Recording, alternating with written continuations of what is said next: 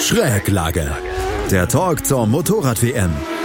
Mit Andreas Thies und den motorsporttotal.com-Experten Gerald Dirnbeck und Ruben Zimmermann. Auf meinsportpodcast.de. 13.000. So groß war der Vorsprung von Alex Rins beim Grand Prix in Silverstone am gestrigen Sonntag vor Marc Marquez, der allerdings jetzt das können wir mit ziemlicher Sicherheit sagen, Weltmeister werden wird, weil sein härtester Verfolger Andrea Dovizioso in der ersten Runde ausgeschieden ist. Es gab viel zu besprechen und es gibt viel zu besprechen. Herzlich willkommen zu einer neuen Ausgabe von Schräglage, unserem Motorrad-Talk hier auf meinsportpodcast.de, den wir immer in Zusammenarbeit und Kooperation mit motorsporttotal.com machen. Und da sind unsere beiden Experten her. Wie immer Gerald Dierenbeck und Ruben Zimmermann. Hallo ihr beiden. Hallo, Servus. Servus zusammen.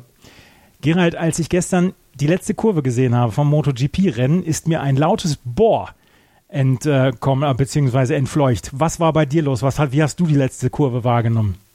Ja, es war halt total dramatisch und ich glaube, es hat äh, nicht nur dich von den Sesseln äh, ge ge geholt, sondern eigentlich alle, die da zugeschaut haben vom Fernseher auf den Tribünen in Silverstone. Ein, ein, ein unglaubliches Finish wieder. Ja, wir haben jetzt äh, vor zwei Wochen in, in Spielberg gehabt die Situation, dass Dovizioso den Marquez in der letzten Kurve noch besiegt hat und jetzt hat Alex Rins geschafft. Also äh, zwei Rennen mit einem absolut irren Finish ja zum Schluss. Es ist wirklich beste Werbung für den Sport, geile Szenen, richtig, richtig cool unterhaltsam. Was war deine Reaktion, Ruben, nach der letzten Kurve? Ähm, ich hätte, ich hätte tatsächlich auch nicht gedacht, dass Rins noch vorbeikommt. Also, ähm, dass, dass Marquez sich da wieder in der letzten Kurve, naja, abkochen lässt, kann man nicht sagen, weil er hat schon dagegen gehalten. Aber dass, ähm, dass Rins wirklich nochmal so durchzieht hinten raus, das hat mich schon überrascht.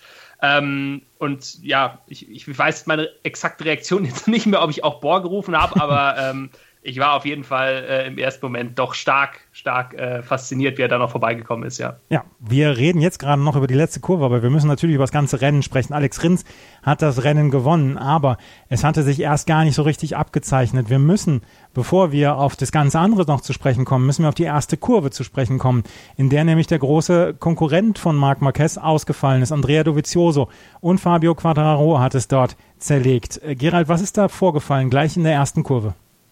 Ja, beim Start wissen wir, dass immer, immer viel passieren kann, wenn, wenn die Motorräder so nah beisammen sind. Und eigentlich hat der Rins am Ausgang von der Kopfskurve, der ersten Kurve, einen leichten Rutsche gehabt. Dann hat Quattraro darauf reagiert, ähm, hat das Gas zugedreht, aber war im, angeblich im zweiten Gang statt im dritten und da hat dann die Traktionskontrolle nicht eingegriffen und er ist gestürzt. Und Dovizioso, der dahinter kam, hatte einfach überhaupt keine Chance zum Ausweichen und ist voll in das Motorrad äh, von, von Quattraro gekracht. Extrem orge, wilde Szenen, die wir da gesehen haben. Ja, die, die Fahrer sind da, vor allem Dovizioso, da durch die Luft geflogen. Motorräder haben angefangen zu brennen. Ähm, zum Glück ist eigentlich alles relativ glimpflich ausgegangen. Ich meine, es werden beide ihren Körper spüren, weil Prellungen, blaue Flecken haben sie sich genug zugezogen dabei. Ähm, Dovizioso wurde dann noch im, im Krankenhaus auch untersucht, der Quattro auch, ähm, wegen Verdacht auf Gehirnerschütterung, weil er sich im ersten Moment nicht wirklich erinnern konnte, was, was eigentlich passiert ist. Er hat zuerst angeblich gedacht, dass er einen Fehler gemacht hat und, und gar nicht realisiert, was, was wirklich passiert ist. Und äh, Quattro hatte auch ähm, angeblich dann Schwindelgefühl und ähm, da muss man eben Vorsorgeuntersuchungen machen und sollen beide eine leichte Gehirnerschütterung haben, aber eigentlich soweit okay sein. Also ähm, haben alle nochmal äh, Glück gehabt in der Situation. Für Dovizioso ist es natürlich für die Weltmeisterschaft natürlich bitter, weil im Prinzip ist es jetzt endgültig vorbei. Ja, ich glaube, das ist, kann man realistisch gesehen so sagen. Auf der anderen Seite, wenn er jetzt nicht von Startplatz 7 losgefahren wäre, sondern vielleicht aus der ersten Reihe, wäre es dazu gar nicht gekommen. Ja, also das zeigt halt auch, dass das Qualifying einfach extrem wichtig ist, weil Marquez ist immer vorne und ist eigentlich nie in solche Situationen unschuldig verwickelt gewesen. Also das, das gehört auch, auch dazu. Aber wie gesagt, zum Glück ist alles relativ glimpflich ausgegangen. Ja, alles das, relativ. Das finde ich, das ja. finde ich tatsächlich einen wichtigen Punkt, den Gerald gerade angesprochen hat. Das war nämlich auch das Erste, was mir dabei durch den Kopf gegangen ist, ähm, dass Dovizioso natürlich einerseits in der Situation selbst keinen Fehler gemacht hat, aber wie Gerald ganz richtig gesagt hat, am Ende war es halt dieser siebte Startplatz, der ihn im Prinzip erst in diesen Zwischenfall verwickelt hat. Weil wenn du halt wie ein Marc Marquez immer aus der ersten Reihe startest, dann ist halt das Risiko auf so einen Zwischenfall deutlich geringer. Wir hatten ja schon mal ein ähnliches Beispiel in dieser Saison in Barcelona, ähm, als Lorenzo damals den Fehler gemacht hat und auch gleich noch äh, ja. drei andere Fahrer abgeräumt hat. Und auch da ist Marquez ja der einzige Top-Pilot gewesen, der am Ende durchgekommen ist, weil er eben ganz vorne war. Und das zeigt wirklich, wie wichtig es ist, ähm, das sagen die Piloten ja auch im, immer selbst, dass man wirklich im Qualifying zumindest in den ersten beiden oder halt wirklich im Optimalfall in der ersten Reihe steht, damit man eben genau in solche Szenen nicht verwickelt wird, weil gerade der Start ist bei einem Rennen einfach mit die gefährlichste Situation und je weiter du hinten stehst, desto größer ist einfach das Risiko, dass irgendwas passiert. Es war ein sehr spektakulärer Unfall und äh, Gerald hat es gesagt, äh, Motorräder haben gebrannt, Leute sind durch die Luft geflogen. Es ist jetzt so ein bisschen Glück, dass die, das nächste Rennen drei Wochen noch hin ist, dass die beiden Dovizioso und Quadraro sich so ein bisschen auch ihre Wunden lecken können, oder Gerald? Ja, definitiv. Wir haben Ende der Woche einen zweitägigen Test in Misano mit mhm. allen Teams. Ähm, es war jetzt zu hören, dass beide eventuell doch dort fahren wollen, werden, aber ob das jetzt so wirklich passieren wird, bleibt abzuwarten. Ähm, ich glaube, es wäre besser, wenn beide ähm, sich jetzt die Pause gönnen ähm, zwei freie Wochenenden einfach nehmen und, und sich erholen, um dann in, in Misano wieder an, anzugreifen. Weil wir dürfen nicht vergessen, wir haben jetzt noch äh, Misano und Aragon und dann nachher kommen die vier Überseerennen, die ja auch äh, körperlich anstrengend sind, mit den langen Flügen, mit den Zeitunterschieden, mit Temperaturunterschieden und so. Also da kommt nach einer schon relativ langen Saison noch eine, eine zusätzliche körperliche Belastung im Herbst dann dazu. Und äh, da ist eigentlich jeder Tag Pause gut, glaube ich, wenn, vor allem wenn man jetzt äh, so einen ähm, schweren Sturz gehabt hat. Und wahrscheinlich ähm, wäre das noch ein bisschen was anderes, wenn Andrea Dovizioso nur 20 Punkte hinter Marc Marquez wäre, oder? Ja, ich glaube schon. Ja, also wenn du jetzt weißt, okay, ich kann jetzt wirklich Weltmeister werden, dann gehst du halt nochmal ein ganz anderes Risiko ein, als wenn du weißt, du kannst eigentlich eh nicht wirklich mehr Weltmeister werden. Das, das ist sicher auch ein, sicher auch ein Unterschied. Ähm, Dovizioso hat jetzt äh, nach dem Rennen nicht direkt äh, drüber gesprochen, äh, was aus seiner, wie das aus seiner Sicht alles war, ähm, weil er eben in, im Krankenhaus war und untersucht wurde und ist dann nach Hause nach Italien geflogen. Also direkte Aussagen von ihm werden wir in den nächsten Tagen wahrscheinlich dann hören, wie er auch die Gesamtsituation äh, betrachtet, aber ich glaube, er ist Realist genug, um zu wissen, dass die WM entschieden ist. Ja. ja 78 Punkte sind es jetzt vor, von Marc Marquez vor Andrea Dovizioso und vielleicht nimmt sich Dovizioso dann jetzt ja wirklich so ein paar Tage frei, damit er dann auch so ein bisschen das auskurieren kann, was ihm passiert ist dort in der ersten Kurve in Silverstone. Der Rest des Rennens bis ungefähr zwei oder drei Runden vor Schluss, Ruben, das ist gar nicht so spektakulär abgelaufen, oder? Ich meine, wenn wir hinterher auf das Ergebnis gucken, sehen wir natürlich Alex Renz und Marc Marquez, die sich diesen Zweikampf geleistet haben. Aber ansonsten war es relativ wenig, also für MotoGP-Verhältnis relativ wenig Racing, hatte ich das Gefühl. Wie ging es dir?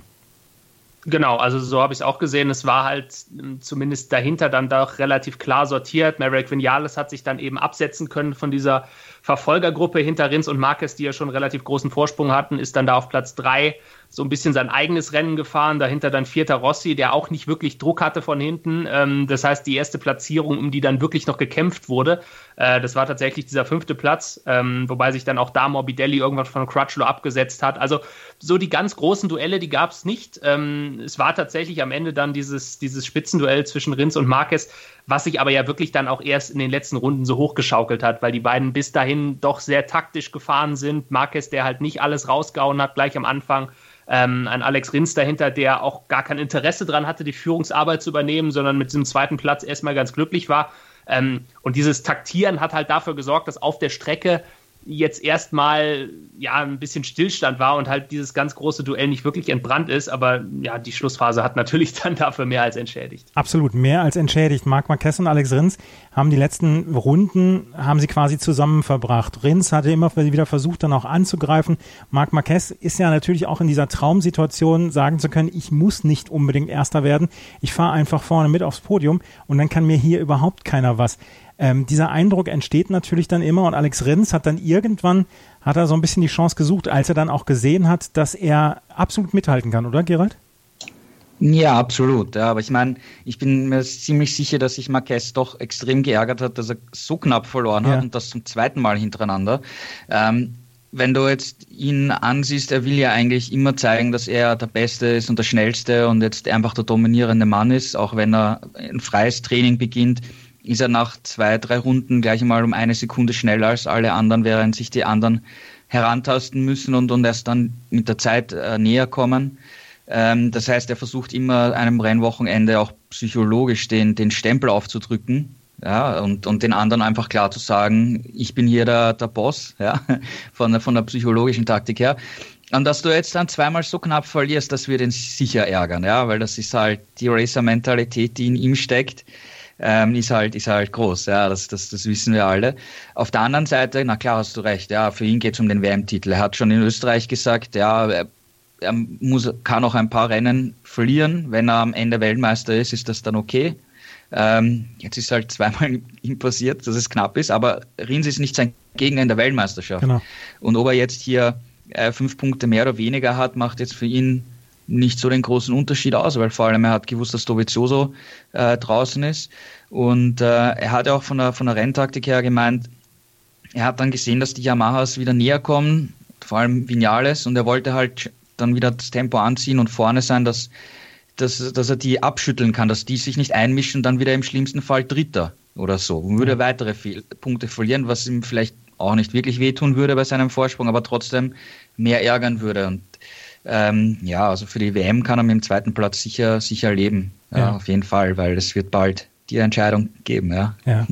Rins hat in der vorletzten Runde richtig angegriffen, Ruben, und er hat hinterher zugegeben, dass er zu dem Zeitpunkt dachte, dass er in der letzten Runde sei. Ist ihm nicht zum ersten Mal passiert. Du hast es eben schon auf Twitter dann auch ähm, gezeigt, dass es ihm schon mal passiert ist, dass er nicht die Runden am Ende gezählt hat. Aber ist das vielleicht sein Angriff in der vorletzten Runde und der Angriff dann in der letzten Runde, ist ihm das vielleicht sogar so ein bisschen zum Vorteil gereicht, weil er nämlich auf zwei verschiedene Arten und Weisen angegriffen hat äh, an Marc Marquez Stelle?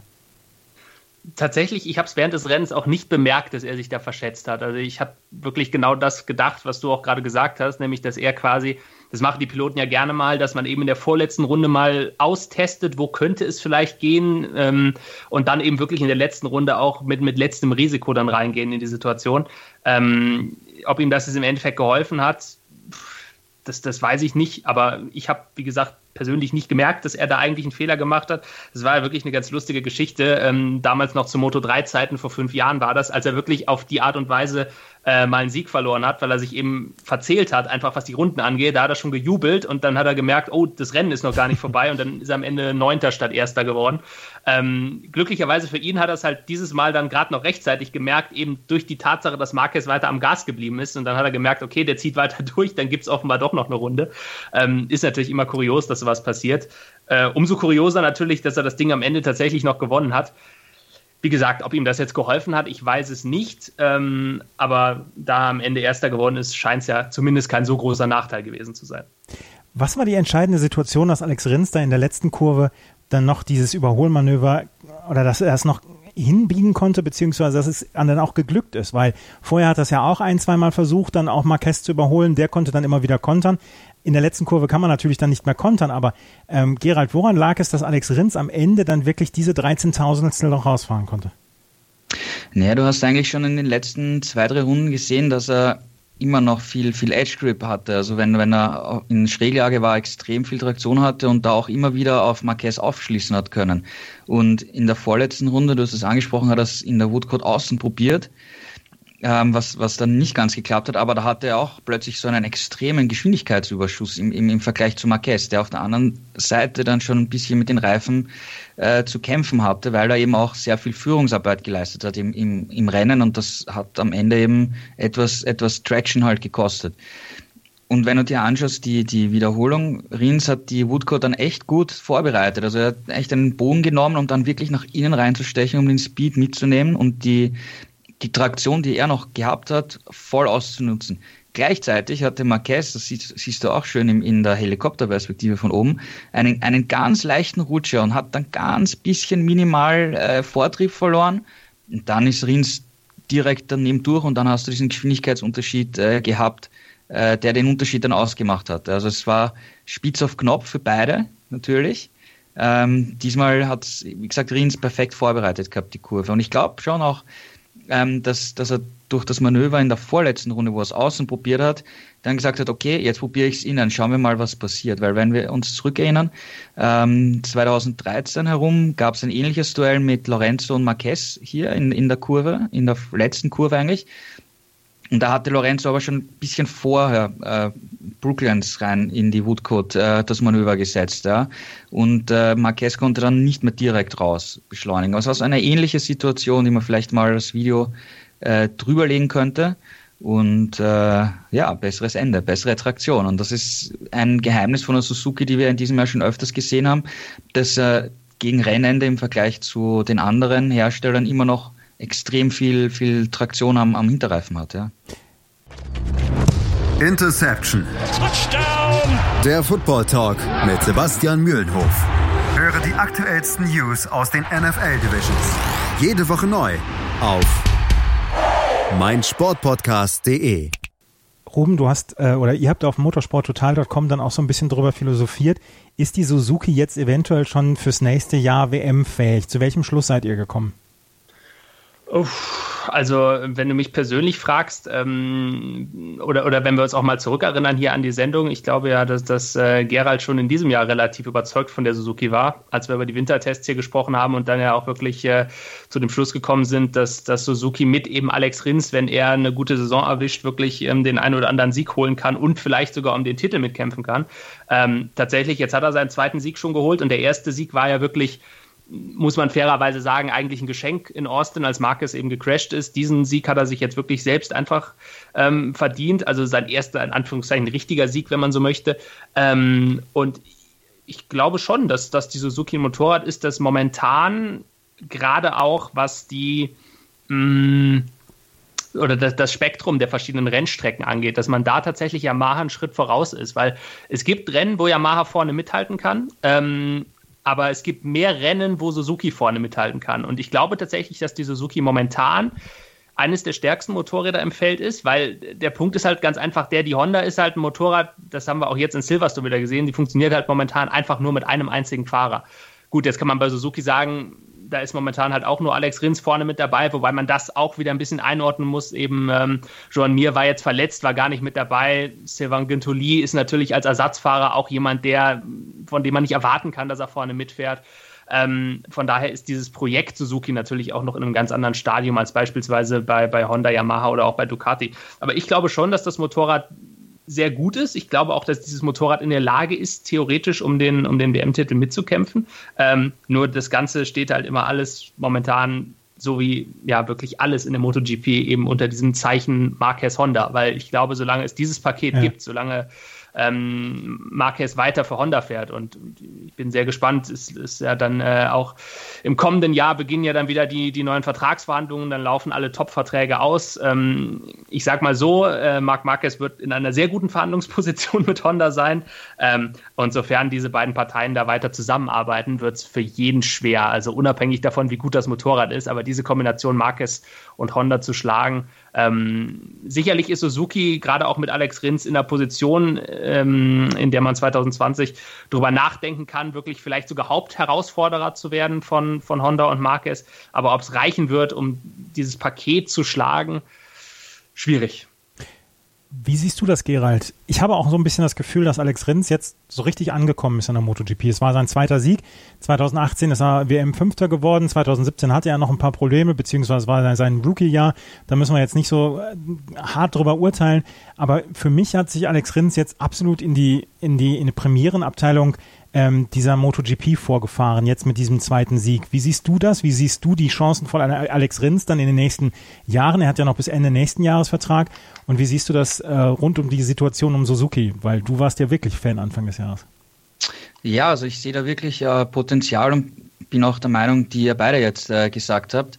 Ähm, du musst jetzt auch den psychologischen Faktor äh, sehen, weil er hat jetzt in Austin gesehen, okay, ich kann einen Valentino Rossi besiegen und jetzt, ich kann einen Marquez im, im Kampf in der letzten Runde besiegen. Das gibt einem noch zusätzlich Selbstvertrauen. Und ich finde, ähm, Rins ist eben als Fahrer sicher gereift, aber natürlich, wir hatten auch äh, blöde Stürze in Assen und Sachsenring, also solche Dinge müsste er in Zukunft wirklich vermeiden, weil wir haben oft über die berühmte Konstanz gesprochen, wenn du im, im WM-Kampf irgendeine Rolle spielen möchtest. Aber da kommt was. Und ich glaube auch Suzuki, da kommt auch was. Die arbeiten akribisch weiter und sie sollten eigentlich beide als Fahrer, als Team, als Techniker einfach diesen Weg äh, weitergehen. Und dann kann sicher mal was, was kommen. Es ist natürlich sicher so, dass das äh, Marquez die Messlatte ist und das auch absolut bleiben wird. Nur die, die große Frage ist halt, ähm, was passiert dann längerfristig, weil es könnten Ende nächsten Jahres einige Fahrer ihre Karrieren beenden, ja, von, von einem Rossi, einem Dovizioso, einem Lorenzo vielleicht, sogar von einem Cal Crutchlow, also da kann, kann sehr, sehr viel Bewegung reinkommen. Ähm, wer weiß, vielleicht möchte Marquez dann auch mal für KTM fahren oder einen anderen Hersteller. Ähm, und wenn Alex Rins und Suzuki hier einfach weitermachen und ihren Weg verfolgen, dann kann sich da schon ein Fenster ergeben, wo sie vielleicht wirklich äh, um den WM-Titel kämpfen können und vielleicht sogar äh, gewinnen können in den nächsten zwei, drei Jahren irgendwann. Ja, also das ähm, könnte, könnte ich mir schon vorstellen, ja, dass da sich ein Fenster ergeben könnte. Ja, ähm, Ruben, wie siehst du das? Ist Alex Rins in der MotoGP-Königsklasse angekommen? Ja, ich glaube, angekommen war er tatsächlich vorher schon. Ja. Also ähm, natürlich, was Gerald jetzt gesagt hat, dieser Punkt, dass er, dass er merkt, er kann einen Marquez auch auf einer Strecke schlagen. Das ist sicherlich für ihn auch nochmal wichtig in seiner weiteren Entwicklung. Ähm, ansonsten sehe ich es ja eigentlich, eigentlich zu 100 Prozent wie Gerald. Er hat halt dieses Jahr noch Fehler gemacht, die muss er abstellen.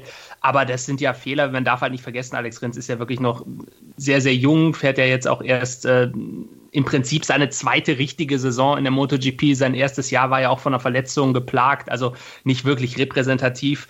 Ähm, und wenn man sich mal zurückerinnert, auch ein Marc Marquez ist ja in seinen Anfangsjahren noch deutlich häufiger gestürzt, als es momentan noch tut.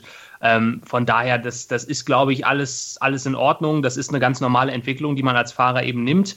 Dass er den Speed hat, das hat er auf jeden Fall jetzt mehr als einmal gezeigt. Und wenn er es wirklich schaffen kann, auch konstanter zu punkten im nächsten Jahr, ähm, dann, dann wird er auf jeden Fall auch da ja, relativ weit vorne mitmischen. Ich meine, er ist ja auch jetzt aktuell durch diesen, durch diesen Sieg eben in der WM wieder auf Platz 3 nach vorne gekommen. Und ich würde es ihm sogar zutrauen, auch in diesem Jahr noch Vize-Weltmeister zu werden, weil Dovizioso ist jetzt nicht so furchtbar weit weg von ihm. Und auch wenn man mal, ja, sich so ein bisschen den Trend anschaut bei Ducati, der jetzt, ähm, wenn man vielleicht mal das Rennen in Spielberg rausnimmt, nicht unbedingt so weit nach oben zeigt. Das war ja auch jetzt in Silverstone wieder für sie ein ganz schwieriges Rennen und auch mit dem Hintergrund der Strecken, die noch kommen, traue ich es ihm da durchaus zu, auch in diesem Jahr noch WM-Zweiter zu werden. Wir werden sehen. Und das ist ja eine der spannenden Fragen, die wir noch haben im Rest der Saison, weil die Weltmeisterschaft ist jetzt entschieden. Ich glaube, da können wir uns jetzt wirklich festlegen. 78 Punkte hat jetzt ähm, Marc Marquez Vorsprung vor Andrea Dovizioso. Selbst wenn er die nächsten drei Rennen nicht mitfährt, hat er danach immer noch mindestens drei Punkte Vorsprung. Ähm, Gerald, gibt es etwas zu Marc Marquez zu sagen, was wir in den letzten Wochen bis jetzt noch nicht besprochen haben? Er hat das Rennen wieder komplett kontrolliert. Ja, er ist am Ende geschlagen worden. Ja, er ist wieder wie in Spielberg geschlagen worden. Aber ähm, trotzdem kontrolliert er das Ganze von vorne weg und muss sich überhaupt keine Sorgen um den WM-Titel machen. Ja, ich glaube, ein Punkt, den Ruben jetzt angesprochen hat, war ähm, die Stürze, weil Marquez ist in den vergangenen Jahren extrem oft gestürzt. Er hatte jetzt in Silverstone einen Ausrutscher im, im Training, in einer langsamen Kurve. Ich glaube, bei 60 km/h oder so ist er weggerutscht. Also total harmlos. Aber davor hatte er den letzten Sturz in Le Mans. Und dazwischen waren eins, zwei, drei, vier, fünf, sechs Rennwochenenden, wo er kein einziges Mal gestürzt ist. Ähm, das zeigt auf der einen Seite, dass das Honda ihm ein besseres Gefühl vermittelt, weil man arbeitet hier sehr viel mit, mit äh, Gewichtsverteilung, Chassisflex und so, um, um vor allem beim Vorderreifen den, den Fahrern ein besseres Gefühl zu vermitteln. Crutchlow jammert da eigentlich immer noch drüber, ist nicht so happy, aber ähm, für Marquez scheint es zu funktionieren und dadurch, dass seine Sturzrate so äh, nach unten gegangen ist, zeigt das, dass er nicht mehr so extrem äh, ans Limit gehen muss und so extrem attackieren muss in den Kurven. Und äh, ich finde, das ist eigentlich ein relativ interessanter Punkt, ja, der ihm auf der einen Seite zeigt, dass das Honda hier für ihn wirklich äh, den richtigen Weg gefunden hat, um ihm, ein besseres Gefühl zu vermitteln. Und als hätte er nicht schon sowieso ein gutes Gefühl gehabt vor diesem Jahr, wo er doch sowieso die letzten Jahre der beste Fahrer gewesen ist, haben sie ihm vielleicht noch ein besseres Gefühl ähm, vermittelt. Ist ja auch eine schöne Geschichte. Ja, vor allem, äh, du stürzt nicht. Ja? ja. Ähm, wenn, wenn du weniger stürzt, dann haben die Mechaniker nicht so viel zu reparieren. Du kannst mehr an Details arbeiten und natürlich das Verletzungsrisiko ist geringer. Ja, also das ist natürlich absolut positiv in, in allen Bereichen. Ja, ja absolut. Ähm, Ruben, natürlich gibt es keine Zweifel mehr an Marc Marquez äh, WM-Titel. Er wird diesen WM-Titel gewinnen, alleine schon, weil er diese Konstanz hat, dass er immer durchkommt und dass er immer dann aufs Podium kommt. Gibt es noch in irgendeiner Weise Dinge, die dich an Marc Marquez überraschen, vielleicht auch nach diesem Rennen in Silverstone? Puh, das ist eine schwierige Frage. Also ich glaube, ähm, ja, eigentlich über, überraschend ist das falsche Wort. Tatsächlich, was Gerald gerade gesagt hat, das war tatsächlich ein überraschender Fakt für mich, weil ich ihn jetzt so auch nicht mehr auf dem Schirm hatte, dass er wirklich seit Le Mans auch in keinen Trainings mehr gestürzt war.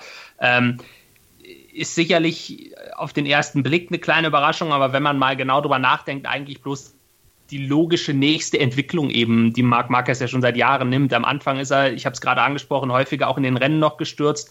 Ähm, er hat dann diese, diese Sturzquote reduzieren können, ist dann häufig immer noch in den Trainings gestürzt, quasi nach diesem Motto, ich gehe in den Trainings bewusst über das Limit hinaus, um eben zu sehen, wo stürze ich und wie weit kann ich gehen. Ähm, und jetzt hat er es eben mittlerweile nochmal einen Schritt weiter gebracht und stürzt eben jetzt nicht mal mehr im Training. Ähm, und das ist halt wirklich für die Konkurrenz, die, die ähm, auch in den kommenden Jahren um den WM-Titel kämpfen möchte, wirklich besorgniserregend, weil wir haben diese Statistik auch schon mal angesprochen, dass, dass Marquez ja in diesem Jahr in jedem Rennen, in dem er ins Ziel gekommen ist, also das sind alle Rennen außer Austin gewesen, ist er immer entweder Erster oder Zweiter geworden.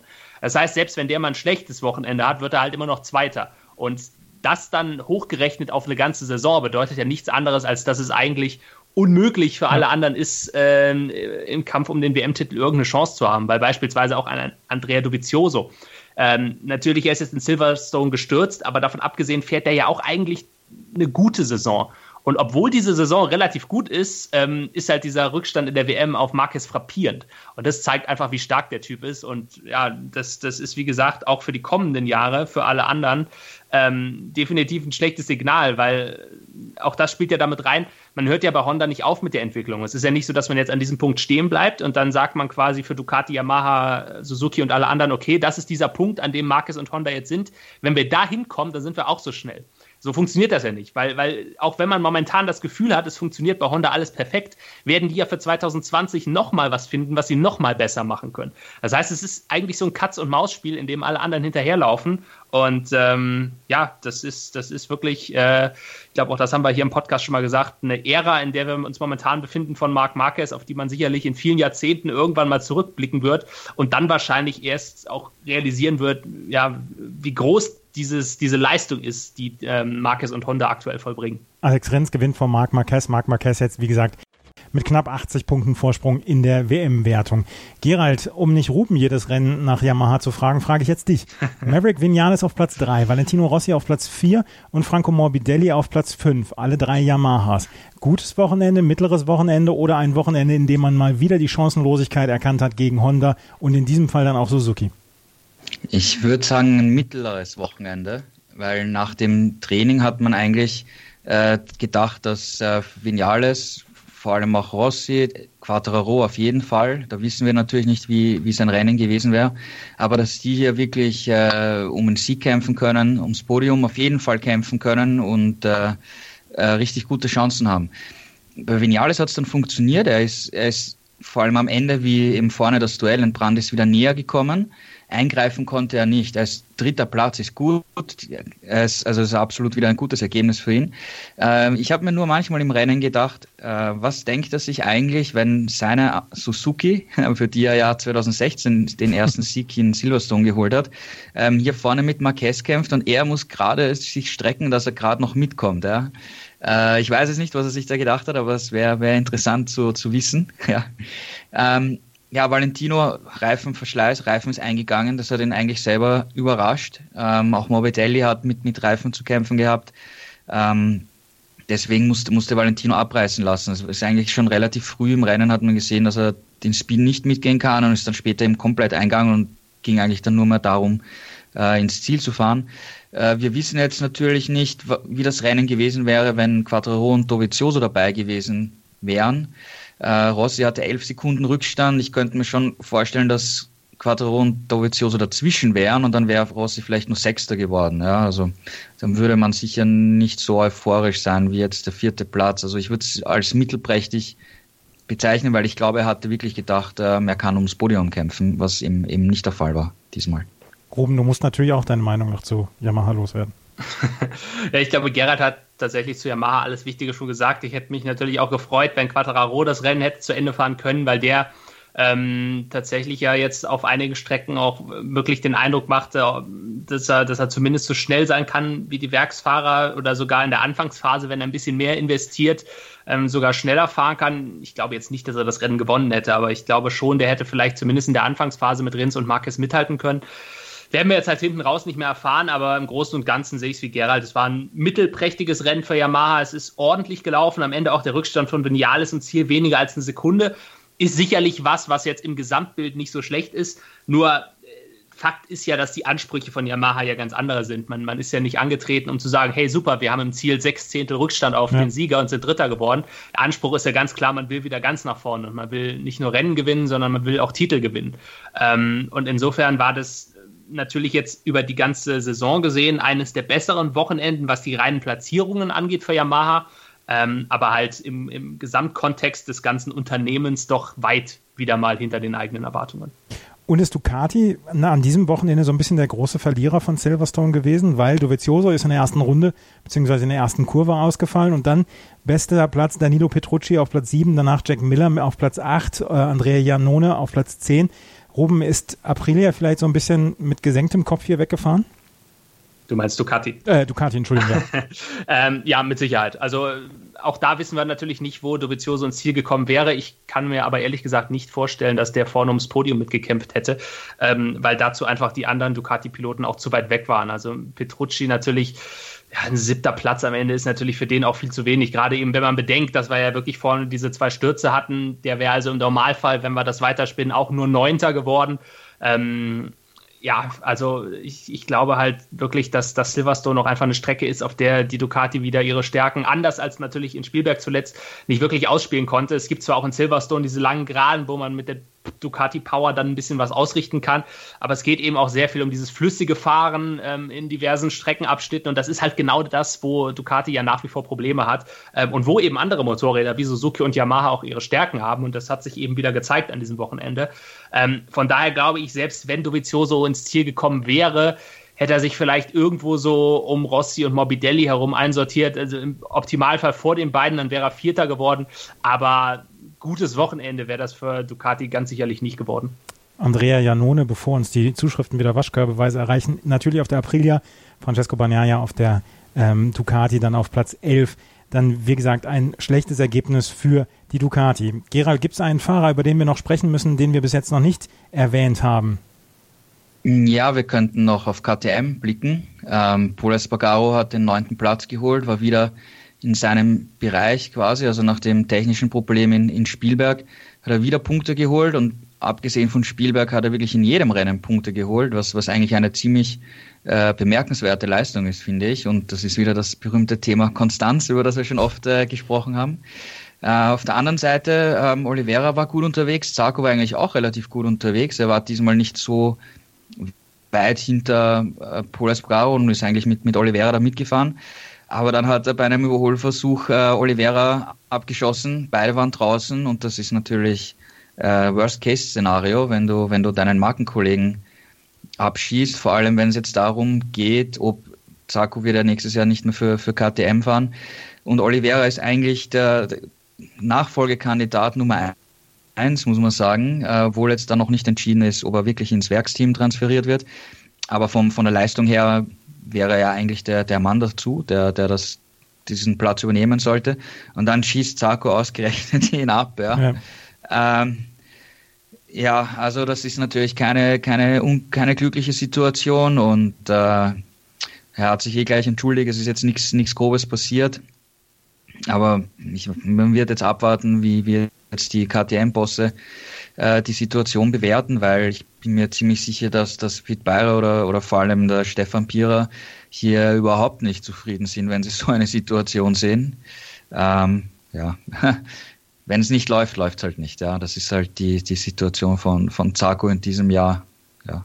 Für Zarko läuft es tatsächlich nicht. Für wen es läuft, ist Alex Rins. Der hat nämlich das Rennen von Silverstone gewonnen. Und vor Marc Marquez hat er dieses Rennen gewonnen. Dritter wurde Maverick Vinales. In der Gesamtwertung führt Marc Marquez mit 250 Punkten, dahinter Andrea Dovizioso mit 172, Alex Rins mit 149, Danilo Petrucci mit 145, Maverick Vinales und Valentino Rossi, die beiden Yamaha-Werkspiloten mit 118 und 116 Punkten auf den Plätzen 5 und 6. Wir kommen gleich zur Moto 2 und Moto 3 und da haben wir nämlich auch noch zwei spannende Rennen zu berichten. Breakfast at Flushing. Die US Open mit Chip and Charge. Vom 27. August bis 9. September berichten Andreas Thies und Philipp Joubert täglich über die Ereignisse in Flushing Meadows. Breakfast at Flushing. Auf meinsportpodcast.de. In der Moto 2 ist das, ähm, ist das Rennen vielleicht um die WM etwas spannender geworden. Augusto Fernandes gewinnt das Rennen und äh, hat es vor Jorge Navarro gewonnen und Brad Binder. Und Ruben, wenn man auf, die, ähm, auf das Rennen der Moto 2 schaut, wird natürlich erstmal der Fakt bewusst, Alex Marquez ist nicht ins Ziel gekommen. Was war da los? Genau, Alex Marquez ist äh, gestürzt. Er setzt also so ein bisschen äh, seine Serie fort, die er jetzt im Prinzip seit Le Mans schon hat, nämlich entweder gewinnt er äh, oder wird mindestens Zweiter oder halt er stürzt. Ähm, und das hat, das hat in der Tat natürlich jetzt die WM noch mal ein bisschen offener gemacht. Ja, wir haben es bei seinem Bruder angesprochen, dass er eben diese Fehler momentan einfach nicht mehr macht, dass er den Rivalen nicht den Gefallen tut, nochmal zu stürzen. Ähm, sein, sein Bruder ist, äh, ja, jetzt mal wieder mit einem Ausrutscher dabei gewesen. Bei, für seinen letzten Sturz in Assen ähm, hat er ja nicht wirklich was gekonnt dieses Mal, ja, wäre es äh, wahrscheinlich auch wieder, so wie in den letzten Rennen, mindestens ein zweiter oder zumindest ein Podestplatz geworden. Das heißt, äh, er hat mal mindestens 16 Punkte liegen lassen. Macht sich jetzt momentan noch nicht wirklich bemerkbar, weil er halt in der WM immer noch sehr, sehr weit vorne ist. Aber ja, das äh, führt natürlich unter dem Strich dazu, dass es doch wieder ein bisschen spannender geworden ist. Und wir wünschen natürlich nie irgendjemandem einen Sturz. Ähm, aber auf der anderen Seite, äh, wenn wir schon in der MotoGP die WM-Vorentscheidung ja eigentlich jetzt schon haben, äh, hoffen wir natürlich, dass es zumindest in den kleineren Klassen sich noch ein bisschen hinauszögert. Und ähm, ja, es gibt ja, es gibt ja durchaus einige Verfolger, die noch hinten dran sind bei Alex Marquez. Tatsächlich jetzt äh, Augusto Fernandes ähm, durch seinen Sieg damit neuer Zweiter in der WM, Punkt gleich mit Lütti und Navarro. Ähm, so ein bisschen das Pech dieser ganzen Situation ist natürlich, dass Tom Lütti einfach seit ein paar Wochen nicht mehr wirklich gut mit dabei ist, weil der war ja lange, lange Zeit wirklich der Verfolger Nummer eins von Marquez in der WM. Ähm, aber der hängt momentan so ein bisschen durch, was halt, was halt dazu geführt hat, dass er diesen Sturz eben auch am Ende nicht wirklich ausnutzen konnte. Ähm, bin mal sehr gespannt, ob der in der im letzten Saison Drittel, muss man ja sagen, nochmal die Kurve bekommt und dann vielleicht auch nochmal Druck machen kann. Tom Lüthi ist wirklich dann ein bisschen der Verlierer der letzten Wochen gewesen, weil ähm, um ihn herum, Augusto Fernandes ist jetzt auf Platz zwei vorgefahren, natürlich punktgleich noch mit Tom Lüthi aber auch, auch Jorge Navarro hatte gute Wochen jetzt. Die sind beide so ein bisschen an ihm vorbeigezogen. Hast du eine Erklärung, Gerald, warum es für Tom Lüthi in den letzten Wochen nicht gelaufen ist? Ja, ich habe letztens in Spielwerk mit dem Jürgen Ling, mit dem Teamchef, äh, lange drüber geredet, weil auch der Marcel Schrötter tut sich auch relativ schwer in, in letzter Zeit. Ähm, es ist schon so auf der einen Seite, auf technischer Seite, am Anfang der Saison hat Intect ja okay, Lorenzo Baldassari hat halt die Rennen gewonnen, aber Intect war als Team einfach das stärkste Team. Und sie hatten sich damals einen Vorteil bei der Motorbremse, bei der elektronischen erarbeitet. Ähm, die anderen Teams haben das natürlich jetzt auch schon gecheckt und da gibt es jetzt keinen Vorteil mehr. Ja. Ähm, und das andere ist, mit dem neuen Reifen haben sie immer noch nicht das perfekte Setting gefunden, ähm, fühlen sich noch nicht beide Fahrer nicht, nicht optimal wohl.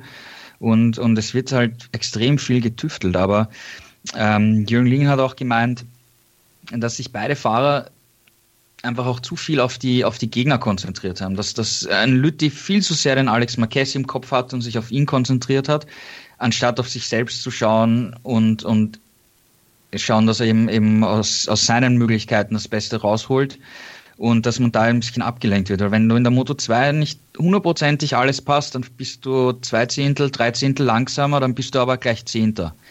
Ja, und das ist eigentlich die Situation, die wir hier sehen. Und, und äh, Jüngling hat gemeint, es muss sich das ganze Team zusammenreißen, auch, auch, auch natürlich die, die ganzen Mechaniker, Crew Chiefs und so, weil sie waren in der Teamwertung, haben sie sehr lange angeführt. Und das, das bringt natürlich auch einen gewissen Druck äh, aufs ganze Team mit sich. Und daran sind sie vielleicht das ganze Team, nicht nur jetzt die Fahrer, auch, auch gescheitert. Aber am Ende müssen sie natürlich die, die Fahrer umsetzen.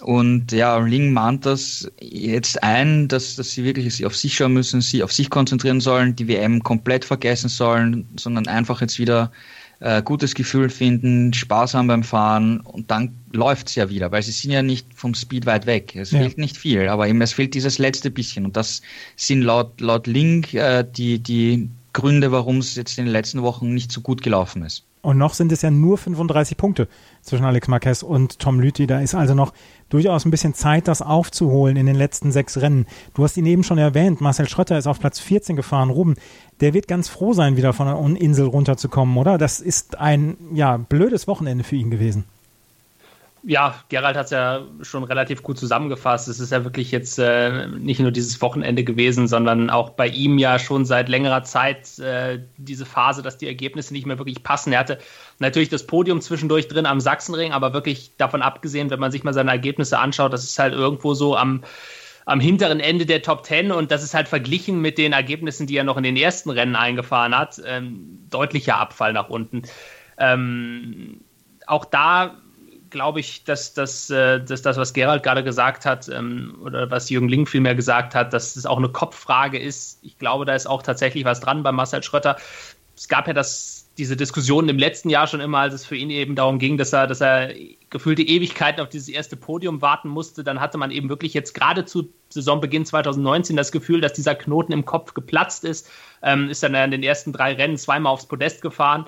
Ähm, ja, und, und, vielleicht ist es jetzt wirklich einfach auch wieder ein Faktor geworden, dass man eben unter anderem mit den Reifen immer noch nicht so wirklich klarkommt. Und das belastet dich ja nach einer Zeit dann auch als Fahrer, wenn du weißt, du kannst eigentlich bessere Ergebnisse einfahren. Und er hat es ja dann, wie gesagt, eben auch am Sachsenring nochmal gezeigt mit diesem dritten Platz. Und ähm, umso mehr tut es natürlich weh, wenn du dann einfach merkst, obwohl du eigentlich ja die Ergebnisse drin hast, aber sie nicht abrufen kannst. Und ja, das, das, das führt, glaube ich, dann tatsächlich dazu, dass man vielleicht im Kopf auch ein bisschen zu sehr blockiert ist, vielleicht ein bisschen zu sehr möchte. Und ähm, das sind eben genau die Dinge, die Gerald gerade auch schon angesprochen hat. Ähm, nichtsdestotrotz natürlich äh, am Ende des Tages Marcel Schröter wieder bester Deutscher, dürfen wir auch nicht vergessen, auch wenn es natürlich kein gutes Wochenende für ihn war. Aber er ist ja momentan nicht nur in der Moto2, sondern eben, weil es momentan keinen deutschen MotoGP-Fahrer gibt, wirklich ja auch unser deutsches Aushängeschild in der Weltmeisterschaft. Das muss man ganz klar so sagen. Und ähm, ja, auch wenn sich das jetzt alles ein bisschen negativ anhört, unter dem Strich fährt er ja nach wie vor eine gute Saison. Das ja. darf man ja dabei auch nicht vergessen. Eine Geschichte noch, 24. ist Philipp Oettel geworden, 26. Lukas Tulovic, 53 Sekunden hinter der Musik. Gerald, ihr habt einen Artikel geschrieben über Lukas Tulovic, dass er nach wie vor dann auch die Unterstützung des Teamchefs hat, beziehungsweise des Teams. Woran liegt es, dass Lukas Tulovic im Moment nicht seine Leistung abrufen kann, beziehungsweise die Leistung, die er meint, ähm, für die imstande sein zu können? Ja, wenn wir auf die gesamte Saison zurückblicken, bis auf ein, zwei Ausnahmen, ist er meistens in diesem Bereich äh, zu finden gewesen. Aber natürlich belastet ihn in das, das Problem oder die Tatsache, dass nächstes Jahr das Kiefer-Rennteam keinen Startplatz mehr bekommt. Ähm, damit ist Kiva Racing draußen und das heißt auf der anderen Seite, Lukas Tulovic ist auch draußen aus der Weltmeisterschaft, weil es gibt kein anderes Team, ähm, das ihn jetzt äh, verpflichten würde. Und man weiß natürlich nicht, was, was er überhaupt jetzt im nächsten Jahr machen wird, ob er irgendwann mal wieder in Spanien fahren wird oder so. Weil im Endeffekt, wenn du jetzt einmal in seiner Situation draußen bist aus der Weltmeisterschaft, dann wirst du auch nicht mehr zurückkommen. Also das, das ist hm, ziemlich klar und sehr wahrscheinlich, ähm, dass das seine letzte und einzige wirkliche Saison in der Weltmeisterschaft war. Und wenn du jetzt äh, 19, 20 Jahre alt bist und eigentlich von der großen Rennkarriere träumst und, und merkst, ähm, da wird nichts mehr kommen, ja, so wie es laut momentanem Stand aussieht, dann ist das natürlich ziemlich, ziemlich belastbar, belastend für, für, für einen, ja, menschlich gesehen. Ja. Ich glaube, das können wir alle nachvollziehen. Ähm, weil es geht ja auch wirklich darum, was macht er in, in Zukunft. Ja? Ist er Rennfahrer dann irgendwo anders? Ähm, zahlt sich überhaupt aus, nach Spanien wieder zu gehen? Ähm, oder ist die Langstrecken-WM vielleicht eine, eine, eine, Möglichkeit? Aber auch wenn du jetzt in die, in die Superbike oder Supersport-WM gehst, dort ist das Fahrerfeld riesengroß, da musst du auch Geld mitbringen. Es gibt jetzt auch jetzt nicht wirklich deutsche Teams, die jetzt äh, nach Lukas Tulovic äh, schreien und warten, dass er kommt. Ähm, und was machst du dann überhaupt in deinem Leben sonst, wenn es jetzt nicht mit der Rennkarriere weiterklappt? Also das sind natürlich alles äh, Fragen, die einen, den jungen Menschen halt äh, natürlich belasten. Und ich glaube, das, das kann jeder nachvollziehen. Und ähm, ja, Jochen Kiefer hat eben gemeint, äh, sie müssen jetzt schauen, dass er diese Blockade aus dem Kopf wieder rauskriegt, dass er die nächsten Rennen einfach genießt, äh, dass er da wieder in Schwung kommt und, und einfach noch äh, die, die letzten Rennen der Weltmeisterschaft so, noch, so wie es zurzeit eben aussieht, ähm, einfach genießt und, und äh, das Ganze als, als, als Erlebnis, als positives Erlebnis halt, halt für sich, für die Zukunft mitnimmt. Alex Marquez führt in der Fahrerwertung der Moto 2 mit 181 Punkten vor Augusto Fernandes, Tom Lütti, Jorge Navarro, die alle drei 146 Punkte haben, 35 Punkte Vorsprung also von Alex Marquez der an diesem Wochenende gestürzt ist. Fernandes gewinnt vor Jorge Navarro und vor Brad Binder, der mit 125 Punkten im Moment auf Platz 5 ist. Und dann haben wir noch die Moto 3 gehabt und das war wieder mal ein spektakuläres Rennen und Marcos Ramirez hat zum zweiten Mal in dieser Saison ein Rennen gewonnen. Er gewinnt vor Toni Arbolino und Lorenzo Dalla Porta und ähm, Aaron Canet ist am Ende 13. geworden und über Aaron Canet müssen wir gleich noch sprechen, aber als erstes würde ich gerne Ruben über Lorenzo Dalla Porta sprechen, der bis zur vorletzten Runde eigentlich so aussah, als würde er das Rennen gewinnen können, aber dann gab es nochmal eine ganz wilde Schlussphase und dann ist er nochmal von Abolino und von Marcos Ramirez überholt worden. Was war da los in den letzten beiden Runden? Also du bist ja ganz schön mutig, dass du in der, in der Moto 3 schon äh, eine Runde vorher dich auf den Sieger festlegst, weil äh, das ist äh, gerade in der Klasse immer, immer ein großes Risiko. Also ähm, ja, das war halt eine typische Moto 3 Schlussphase und, und das ist ja auch gerade das Schöne an der Klasse. Wenn du halt so ein typisches Moto 3 Rennen hast, dann ähm, ist, es, ist es ja wirklich so, dass du eigentlich bis zum letzten Sektor oder, oder halt wirklich auch wie hier jetzt wieder bis zur letzten Kurve nicht weißt, wer das Ding am Ende gewinnt. Ähm, tatsächlich Lorenzo Dalla Porta, auch wenn er in Anführungszeichen nur Dritter geworden ist, ist er eben aufgrund äh, dieser Situation mit Canet ja am Ende trotzdem eigentlich der große Sieger, äh, weil er eben in der WM seinen Vorsprung deutlich ausbauen konnte. Und ähm, natürlich hätte er das Ding am Ende lieber gewonnen, aber ich glaube, eben aufgrund dieser Umstände mit Canet, dass der nur 13. geworden ist am Ende, ähm, kann er mit diesem Ergebnis sehr, sehr gut leben. Ja. Ähm, über die Moto 3 bzw. über Aaron Canet müssen wir sprechen, weil der war anfangs des äh, Rennens dann auf Platz 30 und hat sich noch vorgefahren auf Platz 13. Gerald, er hat am Ende drei Punkte gerettet und müsste eigentlich mit der mit besten Laune da weggefahren sein aus Silverstone, weil diese drei Punkte, die waren so nicht abzusehen nach, dem, nach der ersten Runde. Ja, die Aufholjagd war natürlich stark, ja. also das muss man schon sagen. Da hat er schon eine echt coole, coole Leistung gezeigt und äh, Fahrer überholt und ist richtig gut durchs Feld gekommen.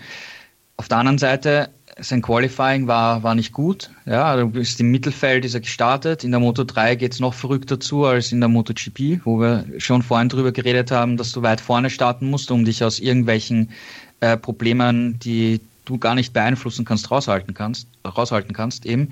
Ähm, ja, und äh, Canet ist einfach unschuldig äh, in einen Sturz verwickelt worden. Ja, der Albert Arenas ist weggerutscht und äh, Canet war auf der Außenseite der Kurve und ist einfach abgeräumt worden. Da konnte er absolut nichts dafür, aber wie gesagt, wenn du im Mittelfeld startest, im Mittelfeld unterwegs bist, dann kann so etwas immer passieren. Qualifying hätte besser sein müssen, ja, ja. ist einfach, einfach ganz klar die, die Erkenntnis daraus. Aber okay, er hat dann nachher die Aufholjagd gezeigt und dadurch, dass Dalla Porta dann nicht gewonnen hat und er doch noch WM-Punkte äh, geholt hat, ist, ist das jetzt wieder in, in okay, ja, Schadensbegrenzung, äh, 14 Punkte Abstand ist jetzt nicht groß. Aber vor dem Rennen war es ein Punkt Abstand und äh, die WM-Führung hat er erst in Österreich verloren. Also im Moment schlägt das Pendel wieder, auch aufgrund Umständen, die jetzt Dalport jetzt nicht alles selber in der Hand hat, ähm, oder Canet nicht immer selber in der Hand hat, jetzt wie dieser, wie dieser Crash, äh, ein bisschen Richtung Dalaporta, ja. Aber es bleibt spannend auf jeden Fall, ja. Marcos Ramirez hat das Rennen gewonnen vor Toni Arbolino und Lorenzo Dalla Porta. Aaron Canet, wie gesagt, auf Platz 13 gefahren. Lorenzo Dalla Porta führt mit 14 Punkten Vorsprung in der Gesamtwertung vor Aaron Canet. 133 Punkte hat Toni Arbolino, 118 Punkte Nicolo Antonelli und Marcos Ramirez dann auf Platz 5 mit 114 Punkten. Diese fünf Fahrer haben so in den letzten Wochen dann so ein bisschen das äh, ja, Geschehen in der Moto 3 beherrscht. Ruben, wir haben eben schon gehört, zwei Testtage gibt es jetzt am Ende der Woche. Wir haben jetzt drei Wochen Pause bis zum nächsten Grand Prix in Misano. Was passiert sonst noch? Passiert sonst noch was in den nächsten zwei Wochen dann? Ja, man wird vor allem äh, die Zeit nutzen, um sich nochmal zu erholen, natürlich, weil ähm, Gerald hat es schon angesprochen, es steht ja danach die Asien-Tour an und wenn man sich mal den Kalender anschaut, wir haben also jetzt diese drei Wochen Pause, die man dann eben wirklich auch braucht, außer zum Testen, um sich eben nochmal ein bisschen äh, ja, mit, mit frischer Energie voll denn danach geht es dann sofort back-to-back, -back, also zwei Rennen in Folge, erst Misano, dann Aragon ähm, dann nochmal eine Woche Pause und danach beginnt eben diese brutale Asientour, wo es ja ähm, dadurch, dass es jetzt seit letztem Jahr noch den großen Preis von Thailand gibt, in Buriram, wo du wirklich vier Rennen in fünf Wochen hast. Also das ist wirklich ein brutales Programm dann ähm, Anfang Oktober bis Anfang November. Und insofern ähm, werden die Piloten da natürlich jetzt auch ihre komplette Kraft brauchen. Gerade wenn ich auch an Fahrer denke, wie zum Beispiel äh, Jorge Lorenzo, über den wir ja noch gar nicht gesprochen haben heute, aber das vielleicht am Ende noch mal kurz, äh, um das einzuflechten. Bei dem ist es jetzt ja wirklich fast ein Jahr her, seitdem der mal komplett verletzungsfrei gefahren ist. Das war ja genau dieses Rennen in Aragon äh, vor elf Monaten, wo er sich damals zum ersten Mal verletzt hat. Und er ist ja im Prinzip seitdem nicht mehr wirklich fit geworden. Und das zeigt eben, wie brutal dieser Kalender ist. Und das ist eben genau jetzt auch diese Phase, in der sich dann auch tatsächlich Meisterschaften entscheiden können. Weil wenn du dich jetzt, ähm, sei es beim Test oder sei es am, am, am Rennwochenende verletzt, ähm, dann hast du halt wirklich die Situation, dass du im schlimmsten Fall ja diese komplette Asien-Tour, das sind vier Rennen, auslassen musst und dann muss man sich halt am Ende nicht mehr darüber unterhalten, dass man in der, in der Weltmeisterschaft noch irgendwelche Ansprüche anmeldet. Und das ist halt gerade für die kleineren Klassen, wo die Titelkämpfe ja wirklich noch sehr offen sind, ähm, sehr entscheidend. Also insofern äh, drücken wir da einfach mal alle Daumen, die wir haben, dass, ähm, dass alle Fahrer jetzt durch diese nächsten Wochen und Monate wirklich gut durchkommen. Und dann sprechen wir nämlich in drei Wochen über das Rennen in Misano und werden dann hier die neue Ausgabe der Schräglage aufnehmen. Das waren Gerald Dierenbeck und Ruben Zimmermann von unserem Kooperationspartner motorsporttotal.com mit ihrer Expertise und ihren Einschätzungen zum Rennen von Silverstone. Euch beiden vielen Dank. Vielen Dank und bis zum nächsten Mal. Bis zum nächsten Mal. Ciao. Vielen Dank fürs Zuhören. Wenn euch das gefällt, was wir machen, freuen wir uns über Bewertungen, Rezensionen auf iTunes. Und ansonsten folgt motorsporttotal.com auf den verschiedenen sozialen Medien beziehungsweise ähm, setzt euch das unter die Bookmarks motorsporttotal.com. Eine bessere Seite findet ihr nicht zum Motorsport. Vielen Dank fürs Zuhören. Bis zum nächsten Mal. Auf Wiederhören. Schräglage. Der Talk zur Motorrad-WM. Mit Andreas Thies und den motorsporttotal.com-Experten Gerald Dirnbeck und Ruben Zimmermann. Auf meinsportpodcast.de